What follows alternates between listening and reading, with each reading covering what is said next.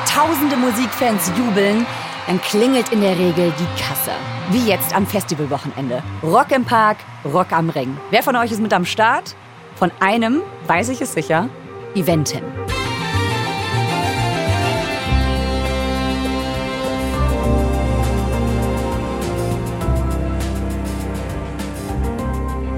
Es gibt kaum ein großes Konzert, Event oder Festival in Deutschland, bei dem Eventim nicht mitmischt und oft richtig fett verdient. Hier ist 11KM, der Tagesschau-Podcast.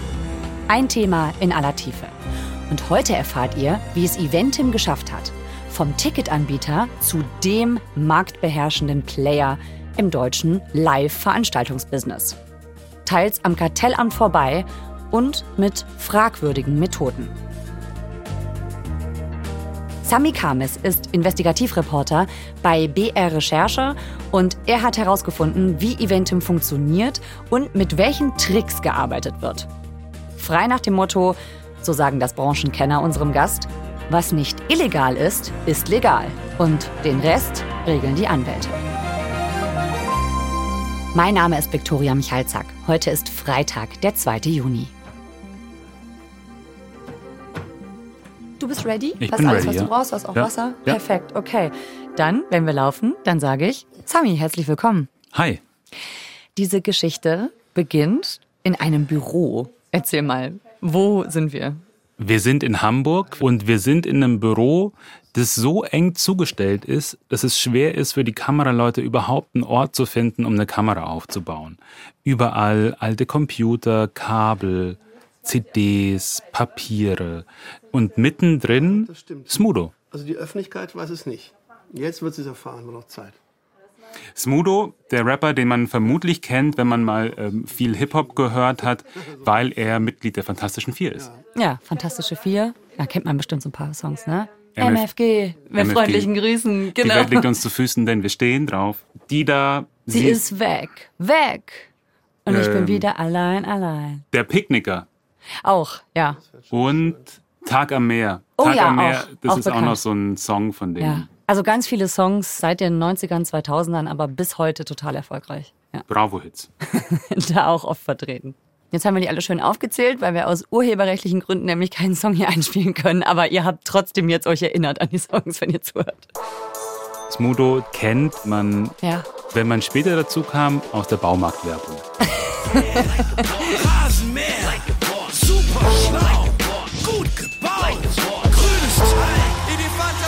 Oder von The Voice Michi Kids. Beck und Smudo von den Fantastischen Vier. Oder von der Luca-App. Oder, oder, oder. Smudo ist ein mega umtriebiger Typ, der anfing mit Musik, mit Hip-Hop in den 90er Jahren und der dann später immer mehr zum Geschäftsmann wurde, der er bis heute auch ist. Jawohl, ich bin nicht nur Musiker, ich bin auch Geschäftsmann. Aber was die Fantastischen Vier von Anfang an ausmachte, ist tatsächlich, dass sie sich früh darum gekümmert haben, möglichst viel selbst zu machen. Die hatten ein eigenes Label gegründet, die haben eine eigene Booking- und Eventagentur gegründet. Das heißt, sie haben ihre Aufnahmen selbst vermarktet und ihre Tourneen auch. Und diese Booking-Agentur war auch der Grund, weshalb wir mit Smudo sprechen wollten. Die Agentur heißt Four Artists, macht Booking, das heißt, sie kümmert sich ähm, darum, dass Künstlerinnen und Künstler auf Tournee gehen können. Mhm, okay, also wie geht das genau? Was ist da die Dienstleistung? Also du, du hast eine Band, willst auf Tour gehen, wo trittst du in Hamburg auf? Wo trittst du in Köln auf? Wo trittst du in Berlin auf? Darum kümmerst du dich. Dann kümmerst du dich auch drum, äh, fahren die mit dem Bus, schlafen die im Hotel, welche Farbe soll die Bettwäsche haben? Ähm, also das ist wirklich so, KünstlerInnen sind ja super picky. Ne? Also Smudo sagt auch, die, ein guter Booker weiß, welche Farbe die Gummibärchen haben sollen, die dann auf dem Tischchen stehen. Einfach nur ne, so Zeug. Und Tourneen sind super anstrengend. Alles, was mit einer Tournee zu tun hat, läuft im Großen und Ganzen oder hat seinen Ursprung bei einer Booking-Agentur. Okay. Und wieso ist diese Agentur von Smudo wichtig für diese Geschichte? Die Agentur ist deshalb wichtig, weil sie heute nicht mehr existiert. Also unsere Live-Booking-Agentur für Live-Bands vor Artists lief wirklich gut, wurde immer größer und wir waren, also ich fand mitarbeitermäßig von der Anzahl her wirklich an der Grenze und haben uns immer überlegt, werden wir, können wir so weiter wachsen, können wir das überhaupt schaffen? Smudo will diese Agentur verkaufen, beziehungsweise die Fantastischen Vier. Smudo sagt, sie wurden immer größer. Das war irgendwann alles sehr stressig. Sie brauchten einfach einen größeren Partner, auch mit mehr Geld im Hintergrund und haben deshalb diese Firma angeboten, und zwar dem Marktführer, Eventim. Ah, dem Marktführer beim Ticketverkauf. Wie passt das zusammen? Eventim ist ein Unternehmen mit einem Umsatz von knapp 2 Milliarden Euro. Das ist schon sehr ordentlich. Mhm. Es hat im Großen und Ganzen hat Eventim zwei Sparten. Das eine ist Ticket, Ticketverkauf, du hast schon gesagt, also für sowohl Konzerte als auch Eishockey, Musicals und so weiter und so fort. Und der andere Teil sind Konzertveranstalter oder Unternehmen, die Konzerte veranstalten. Zum Beispiel Rock am Ring, Rock im Park, Hurricane Southside und so mhm. weiter und so fort. Das ist alles Teil dieses großen Unternehmens Eventim mit ähm, wirklich zig Beteiligungen, total großes Firmengeflecht. Das ist Eventim, einer der, sagen Sie auch in Ihren Geschäftsberichten, Marktführer ähm, in diesem Bereich Live-Segment, sowohl mhm. Tickets als auch Veranstaltungen. Und wer steckt hinter diesem ja, Giganten? Eventim ist eine Aktiengesellschaft, sie gehört nicht einer Person, aber es gibt eine prägende Figur hinter Eventim, Klaus-Peter Schulenberg. Er ist aktuell der CEO, er hat die Firma damals in den 90ern gekauft und ist heute immer noch die Person mit den meisten Aktienanteilen, knapp 40 Prozent. Und er ist auch derjenige, der tatsächlich, egal mit wem man spricht, verkürzt gesagt, Mr. Eventim ist. Ich bin einfach bodenständig. Ja. Man muss sich selbst nicht so wichtig nehmen. Das ist Klaus-Peter Schulenberg im OMA-Podcast von 2018. Wir verkaufen Künstler, die sind wichtig, die stehen im Mittelpunkt und nicht die, die hinter den Kulissen tätig sind. Klaus-Peter Schulenberg gilt in der Branche als extrem nüchterner hanseatischer Kaufmann, der vor allem auf Zahlen guckt diese ganze Branche mit Musik und Emotionen überladen, will ich mal sagen, da hat er sehr, sehr früh, sehr schnell erkannt, wohin der Weg führt, und zwar quasi Tickets online zu verkaufen. Naja, die Anfänge der Firma reichen zurück in das Jahr 1989. Dort wurde das Unternehmen gegründet von den drei größten, damalig größten Konzertveranstalter in Deutschland. Ich habe das Unternehmen dann 1996 gekauft. Da machte das Unternehmen rund 6 Millionen D-Mark Umsatz. Und die Ausschnitte hier, in denen wir Klaus-Peter Schulenberg hören, die sind eben aus diesem Interview mit dem Branchenpodcast von OMR im Herbst 2018, also schon ein kleines bisschen älter. Habt ihr ihn denn bei eurer Recherche aber auch persönlich getroffen? Wir konnten mit Klaus-Peter Schulenberg leider nicht sprechen. Wir mhm. haben ihn mhm. mehrfach angefragt für ein Interview. Antwort haben wir bekommen von seinen Anwälten bzw. den Anwälten Eventims. Aus dem Schreiben dürfen wir nicht zitieren. Das heißt, Klaus-Peter Schulenberg blieb in dieser gesamten Recherche, ich will nicht sagen ein Phantom, aber er wurde nicht greifbar für uns.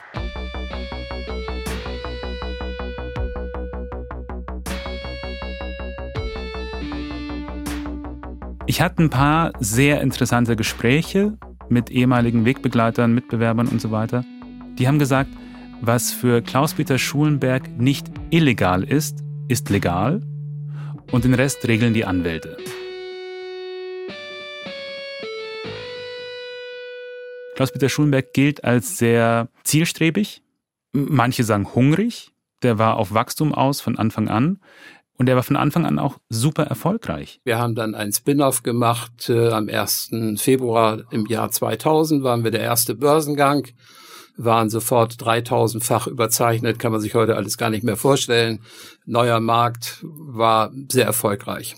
Also dieser Mann ist heute Milliardär. Ich sage immer, Glück ist die Voraussetzung von Erfolg. Ja, das ist überhaupt keine Frage. Viele nennen das dann im Nachhinein Strategie.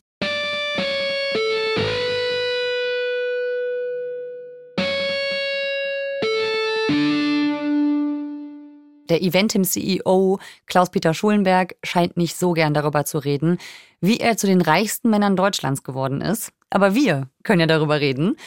Wie funktioniert das Geschäftsmodell von Eventim? Wie kann die Firma mit dem Verkauf von Tickets so viel Geld verdienen? Wenn man sich alleine das letzte Jahr anschaut, dann hat Eventim da einen Umsatz im Bereich Ticketing von 500 Millionen Euro gemacht. Und fast die Hälfte davon sind Gewinn vor Steuern.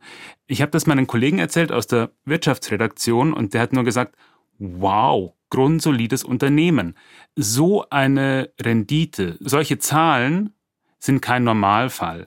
Es gibt wirklich wenig Firmen, die derart profitabel wirtschaften wie Eventim in diesem Bereich. Weil sie beim Verkauf von Konzertkarten dann ordentlich draufschlagen, oder wie? Klaus-Peter Schulenberg hat das selbst mal durchgerechnet auf einer Konferenz 2015. The overall average in ticket prices in Europe is 50 euros per ticket. Also, wir machen das hier nochmal konkret. Das war auf der NOAA, einer Internet-Business-Konferenz in Berlin vor acht Jahren. Das Video dazu findet man auch im Netz. When a ticket is sold in the ticket outlet store, the service charge is collected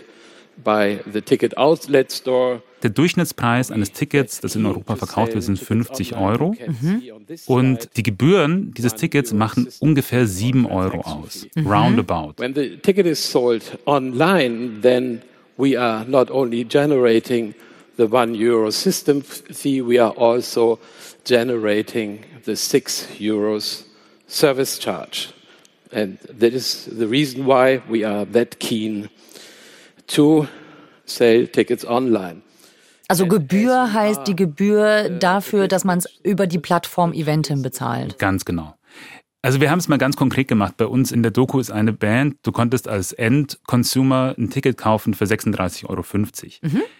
Und Eventim erhebt diverse Gebühren, die bei einem Ticket von 36,50 Euro ungefähr 17 Prozent ausmachen.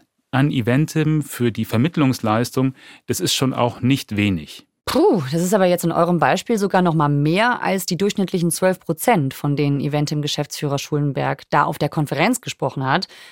So oder so, nicht wenig, aber als Konzertgänger oder Besucher einer Veranstaltung merkt man das ja gar nicht so. Und es ist ja auch nicht so, dass diese Gebühren absolut sittenwidrig hoch wären, die Mhm. Eventim nimmt. Aber dann stehst du mal irgendwie in einer ausverkauften Halle und guckst dich um und siehst 15.000 Leute hinter dir und rechnest dann durch, ah, right, okay. Früher, da musstest du eine Person bezahlen, die irgendwo im Bahnhof sitzt, in der zugigen Halle, ne, und dann auf Papier ausgedruckt. Mhm. Die Kosten fallen heute alle weg.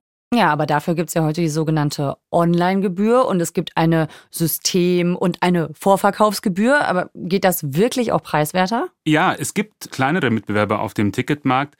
Da sind die Gebühren zum Teil tatsächlich niedriger. Das sind jetzt nicht 40 Euro pro Ticket weniger, sondern so 2, 3 Euro. Aber es ist schon merklich. Und wenn man dann weiß, dass Eventim 250 Millionen Tickets verkauft, ist die Zahl vom letzten Jahr, dann denkt man sich, wow, du hast so viele Tickets, auf die du eine Gebühr X oben drauf schlägst. Eine Summe, die die Mitbewerber vermutlich nicht erreichen können, einfach weil Eventim so stark ist auf diesem großen und extrem lukrativen Markt.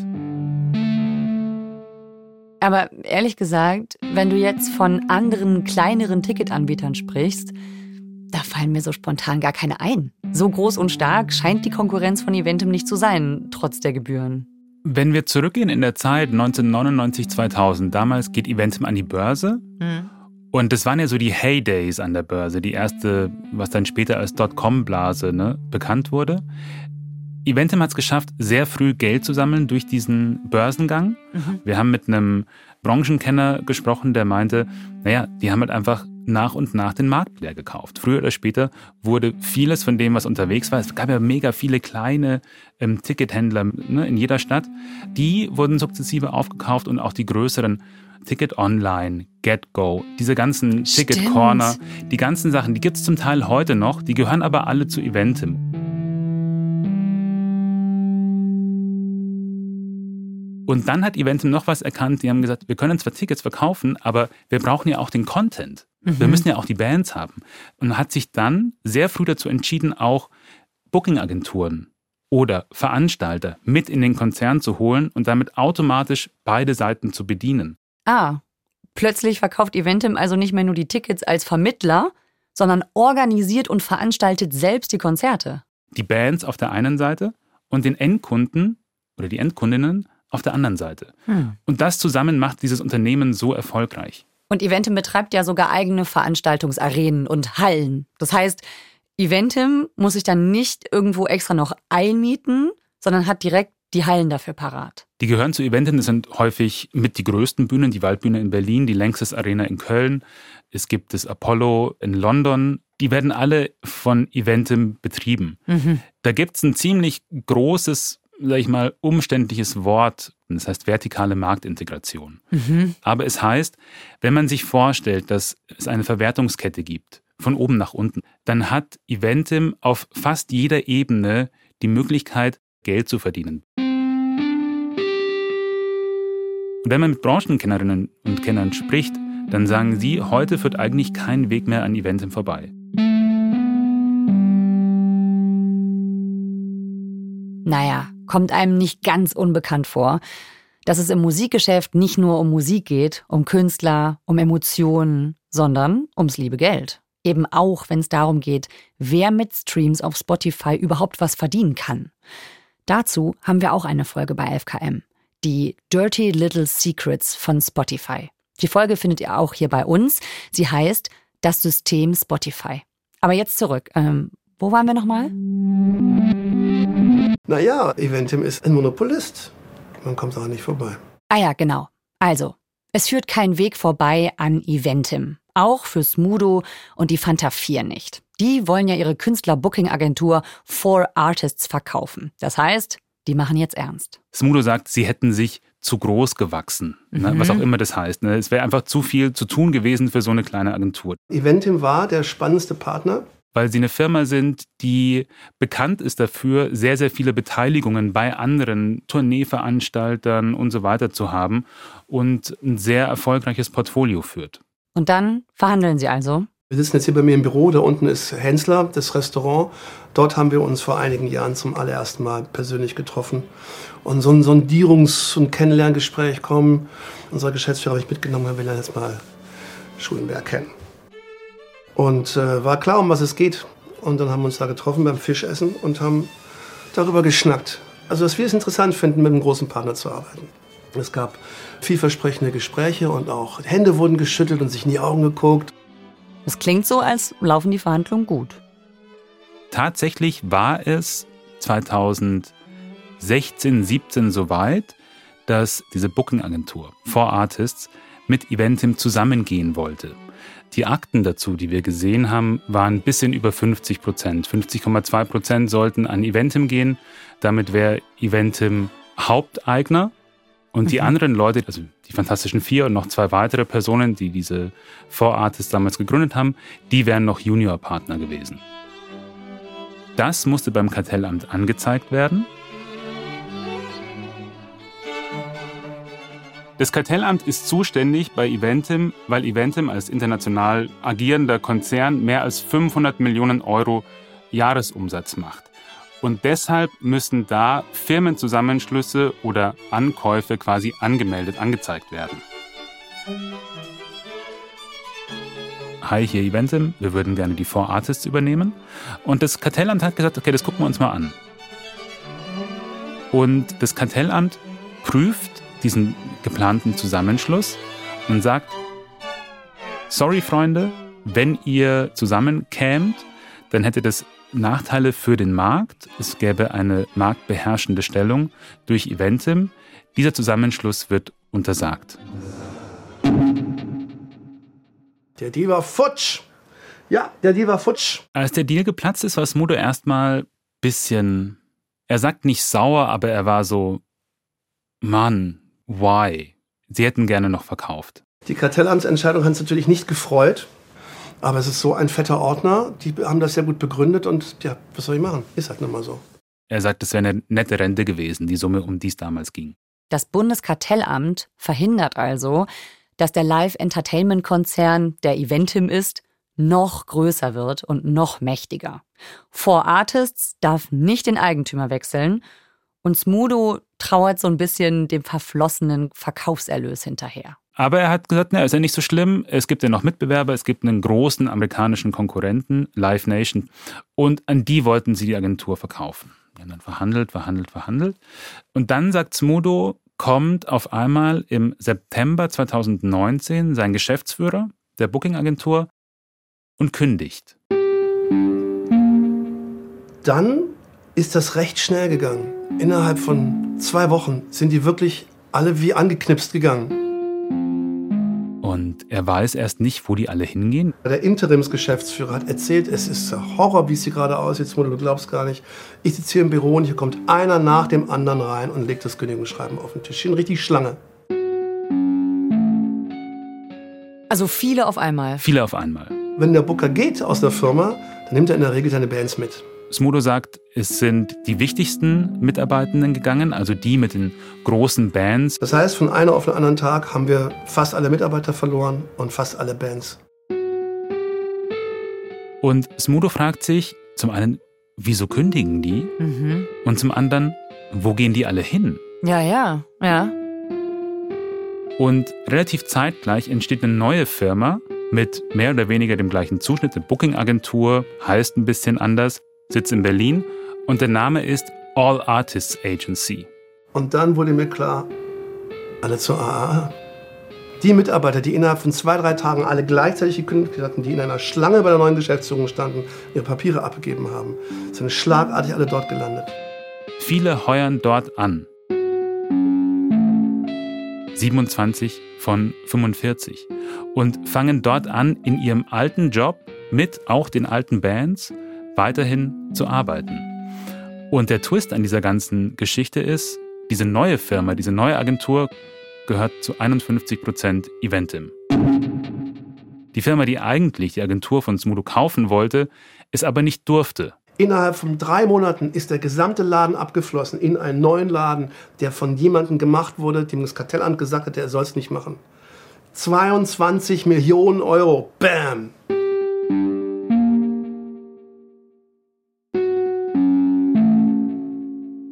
Sami, ihr habt aufwendig zu dem Fall recherchiert, habt auch Einblick in Gerichtsakten dafür gehabt. Du hast vorhin schon gesagt, der Geschäftsführer von Eventim, Klaus-Peter Schulenberg, der wollte euch kein Interview geben. Smudo von den Fantastischen Vier hat aber mit euch darüber gesprochen und der sagt, ihm wurde die Firma geklaut. Was würdest du sagen? Ist das, was da passiert ist, mit rechten Dingen zugegangen? Tatsächlich hat er Strafanzeige gestellt mit seinen Mitgesellschaftern. Es gab Ermittlungen und es wurde kein strafbares Verhalten festgestellt von der Staatsanwaltschaft in Berlin. Mhm. Das Kartellamt, das sagt, naja, eine Neugründung ist nicht verboten. Ich würde das mal als ärgerlich bezeichnen aus unserer Sicht. Wir konnten mit Andreas Mund sprechen, dem Präsidenten des Bundeskartellamtes. Ja, natürlich haben wir das mitbekommen. Das ist nichts, was anmeldepflichtig ist. Das ist auch nichts, was Sie überprüfen können. Wir haben uns das angesehen. Aber wie gesagt, in dieser Form sind wir da nicht drangekommen letzten Endes. Ja, es ist ein ärgerlicher Vorgang. Also, das, was da passiert ist, ist nicht illegal, aber eine Anordnung einer Bundesbehörde wurde mutmaßlich unterlaufen. Eventim hat einen Fragenkatalog von uns bekommen, haben nicht geantwortet. Es gibt noch andere Beteiligte in dieser ganzen Four Artists-Geschichte, die sagen, es gab Strafermittlungen, die wurden eingestellt, weil nichts gefunden wurde. Und sie haben auch nochmal betont, geheime Absprachen hätte es nicht gegeben. Okay, also wir merken, Musikbusiness, das ist ein knallhartes Geschäft, ne? Und wir haben gemerkt, dieser eine Player, der wird immer größer. Was heißt das denn jetzt? Vor allen Dingen, was heißt das für Künstler eigentlich? Naja, für Künstler heißt es zuerst mal, sie müssen sich in der Regel arrangieren und das können sie sehr gut mit Eventim. Die haben damit wenig Arbeit. Das habe ich auch in der Recherche gemerkt. Künstler sind total happy, wenn sie wenig Arbeit haben und so einen Kopf frei für den Kram, den sie machen. Musik. Ist mega nachvollziehbar. Klar. Deshalb arbeiten sie sehr gerne mit Eventim. Einfach auch, weil Eventim die Power hat, eine Band groß zu vermarkten und die Hallen voll zu bekommen oder die Clubs. Ja. Das heißt aber auch, dass die Fans mehr zahlen müssen und, das sagen auch Kartellrechtler wieder, was man sehr häufig sieht, wenn es so eine Marktkonzentration gibt, dass der Service schlechter wird. Und das kann man jetzt pauschal für Events nicht sagen, aber es gibt zumindest eine gewisse Unzufriedenheit. Aber das heißt, es ist ja eigentlich immer so, ne? Wenn es so einen großen Player gibt, der für alle am Markt wichtig ist, also egal, ob das jetzt sowas ist wie Amazon oder wie Google, dann ist es halt auf der einen Seite natürlich mega praktisch, aber es birgt halt auch immer so ein bisschen die Gefahr, dass da eben einer die Regeln macht und es gibt dann quasi gar keine Alternative mehr, ne? Genau, und da sagen auch, und das fand ich ziemlich spannend, weil wenn man mit Leuten spricht, mit den Konsumenten, dann sagen die natürlich, Eventim ist halt mega easy, da kaufe ich meine Sachen, ist hundertfach erprobt, hat hundertfach funktioniert.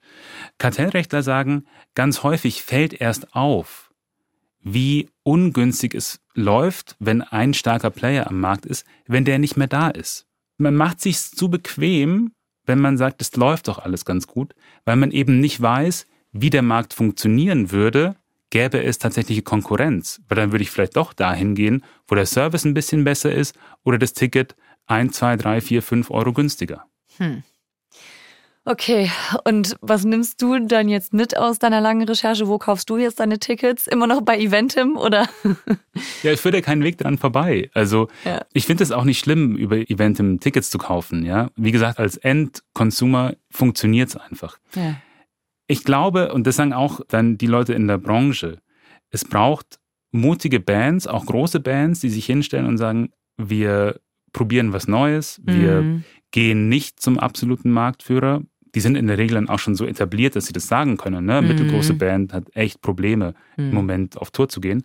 Und dann könnte da wieder ein bisschen Bewegung in den Markt kommen. Ansonsten sagen sehr viele Leute, mit denen wir sprachen, der Markt ist konsolidiert, in weiten Teilen von Eventim dominiert und es ist extrem schwer, da einen Fuß in die Tür zu bekommen. Danke, Sami. Ja, danke dir. Ciao. Und das war unsere Folge für heute zu Eventim, dem Big Player im Musikbusiness.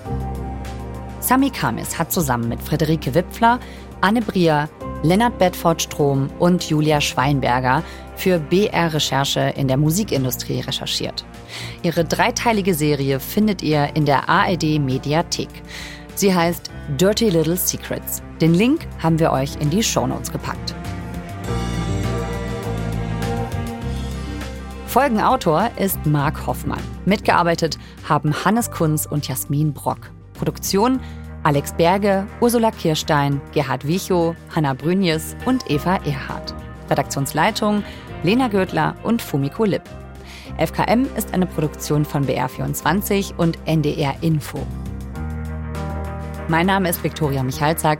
Wir hören uns am Montag wieder. Tschüss.